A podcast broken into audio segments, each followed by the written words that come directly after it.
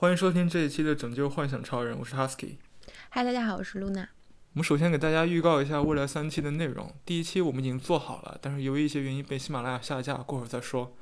是我们回顾了一下我们两个都非常喜欢的华语流行歌手周杰伦，从他第一张专辑到最后一张专辑，呃，结合我们自己的生活经验联系到那个时代，大概一个半小时的一个博客。第二期是我们之前也已经录好但还没有发的一个 M 系列。有点有一点点疯癫的，用一种非科学的心理学的视角去分析什么是观看，什么是好的观看，什么是坏的观看，观看背后所隐含的一些社群问题。还有第三期呢，就是我们已经预约好的但还没有录制的一个，我们邀请到了北京电影学院的一个我的朋友来去讲一下。专业拍摄中所遇到的一些问题，以及一些关于摄影艺术和摄影器材甚至技术的本身的问题。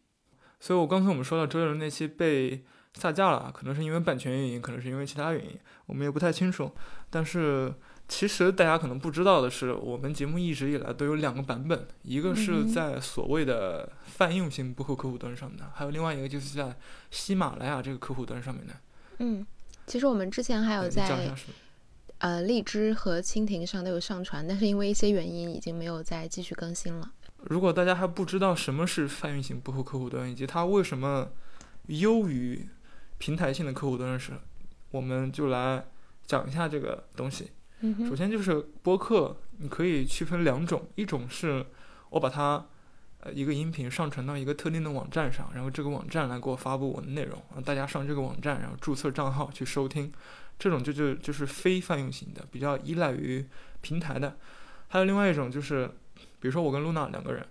我们在网络上开辟了一小块儿就是公开的服呃区域，然后这个区域里面的这个播客内容都可以被大家搜索到，无论你用不用什么网站，用不用什么账号，只要你想搜就可以搜到的，可以上我们自己的网站去搜，并去下载了，这个就叫泛用型播客客户端，啊，这个叫泛用型播客，不好意思。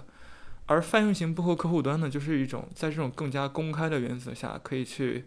公开的搜索互联网上所有大家都能看到的播客的这么一种客户端的形式，你就能在上面搜索到更多、更多、更多的内容，尤其是英文内容。但现在也越来越有更多的中文播客是以泛用型播客的成形式存在的。就比如说我们两个都很喜欢的，但是又被。呃，各大平台由于某些原因，我我们也不知道什么原因下架的《一天世界》，尤其是由于这期我们我们我们被下架了，所以我们就鼓励大家用泛用型播客客户端去搜索我们的节目。但是在呃搜索之前，我想先讲一下这个下架原因，应该是因为版权问题，因为我们因为要回顾周杰伦的所有专辑，我不得不引用他很多音乐，这样会达到更好的节目效果。如果是在一些其他平台的话，比如说 YouTube。它是你是可以去申诉的，即使它给你下架，你可以说其实你的内容是有自己原创内容的。周杰伦这个音乐是作为一个背景音乐，然后我们就是为了分析他的音乐，所以我们经常能看到网络上有一些专门呃就是解析电影的、分析音乐的，或者有一些翻唱歌手。他们去翻唱其他歌手的歌，可能用的还是他们原始的伴奏。其实这里面都有版权问题，他们都可能会被下架。但是在可以被可以申诉并且比较 reasonable 的这些平台上面呢，就会给他们重新上架。但是我们现在这个没有这个选项，所以就这样。然后接下来就说到，好，那有泛用型播客，我们有这个泛用的版本，那如何搜到呢？那就有用泛用型播客客户端，那就有很多客户端。其实大家也可以上网上用浏览器自己搜索，但这样的话可能就是没有手机上面一个 app 去每天开着去听这样方便。所以我推荐给大家的四个客户端，第一个是就是苹果的设备上都有的，就 Apple Podcast，就你买完苹果的那个 iPhone 或者 iPad 之后，它自带的都会有一个叫播客的一个东西。但是这里面有一个问题，就是国内的听众朋友可能。Podcast 经常会有一些延迟，就像我的话，自己比如说我更新了，然后要过，可能比你那边要晚很很多个小时才能够看到我们的节目更新这样子。嗯，这个是大家都知道的互联网问题，但本期节目不太讲互联网问题，这个可能大家得自己解决一下。这个客户端优点就是在于它的界面非常好看，它的功能也比喜马拉雅上面功能多一点，而且它没有广告。不用每次开之前可能会听到一小段什么学英语用什么什么的广告，这种。还有一个是 Apple Podcast 上确实承载了很多很多的，包括甚至包括视频的视频播客的内容。大家可能还不知道有一种播客是视频播客，就是你把它最小化之后，它还可以以音频的形式放，但你打开之后它会有相应的视频出现，这种。OK。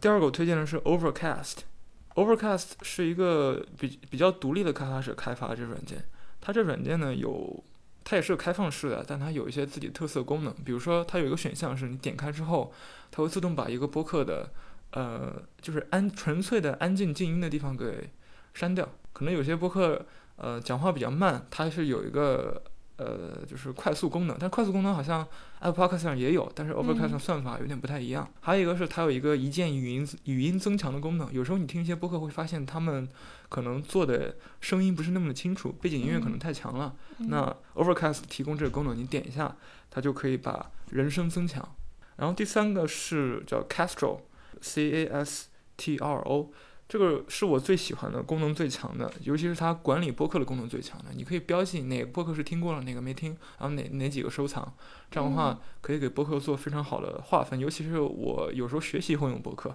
所以对于我来说特别好。但是它有个问题就是，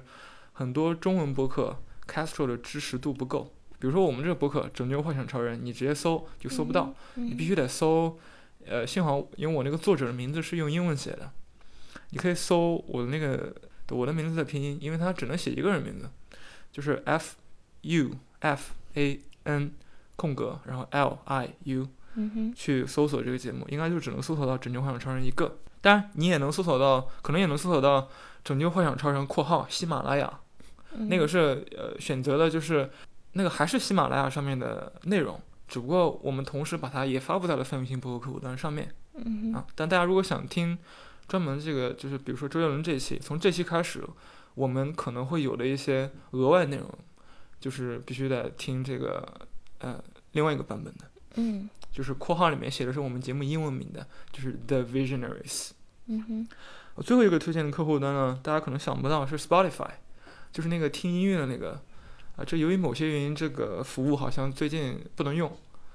但是没关系，如果你能用的话，其实你可以用 Spotify 直接搜索我们节目的名字，也可以在里面进行订阅。谢谢 ASKI 刚刚精彩的总结。那其实，嗯，除了你刚刚上面提到的几个我们经常在用的，也是大家都熟知的播客客户端之外，还有另外一个最近在用，也是不久前才发现的泛用型播客客户端，叫做 Lesson。它的优点在于它，比如说你要搜索中文关键词，它是非常的灵敏的。嗯，比方说你想要去收听关于罗兰巴特的一些节目，你只要把这四个字打进 Finding 里面，就可以找到关于它的很多的中文节目。还有去搜我们的节目也是挺快就可以搜到了，它的界面非常的简单，就是三个界面来回切换。我个人比较喜欢非常简洁的操作，一目了然。它会把你订阅的和下载的一些节目的 logo 直接显示在这里，然后你一点就可以点进去了。这是一个产品逻辑的问题，因为其实被我们上不了的不是这个客户端，而是其实是我们的播客，由于架构在一些。啊，开放的国外的服务器上面，所以才不能上的。所以说，除非我们找到一个可以目前同时内外都可以上的这个平台去去托管我们的这个播客，才可以。但是我们一开始其实找的这个服务就是，呃，都可以上的，只不过它